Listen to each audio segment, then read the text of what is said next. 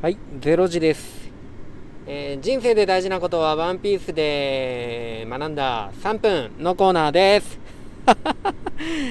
えー今日は、えっ、と、18巻の第156話、オカマ日和から、もうまたね、バロックワークス関係ですよね。ミスター2、ボンクレ ー。えーじゃあいきます。友情ってやつは、付き合った時間とは、関係ナッシングもうね。いやー、これはでも名言ですよね。うん、もう友情っていうのが何かっていうのを教えてくれますよね。うん。で、これ紹介してじゃないですけども、自分の、まあ、親友っていうか友達っていうかもうもうまだまあ親友ですよね。もう。からもう「えワンピース何何引用してんの?」って聞かれて「うん今まで3つなんや」って言ったら「俺が好きなんはね」って言って確かに俺もこの友情の言葉大好きですね。うん。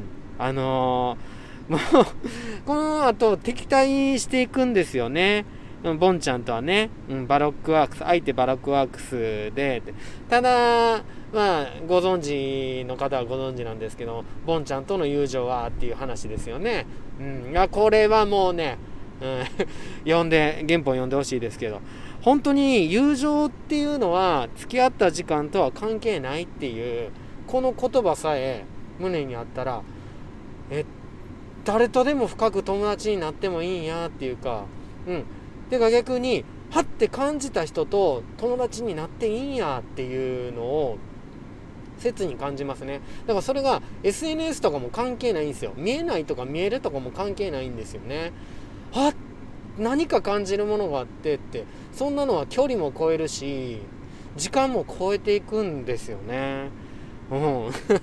あよくないですか？なんか旅先で出会ったもう時間にしては数日遊んだって言っても時間にしては数時間の関係やのに一緒に海に潜ってみた魚とかの光景それが20年経って久しぶりに会ったその時も思い出されるみたいな魂でつながり合うってこういうことやと思うんですよね。うん。ソウルメイト？いやだからもう友情ってのは付き合った時間とは関係ないんですよね。感じた時に感じたまま友達になる。それができた時に何て言うか魂が喜ぶようなこの人と出会えてよかったっていうような。うん。でその友情は色あせないから時間が経った後も久しぶりに会っても変わらない。それが友情かなって思います。知らんけど。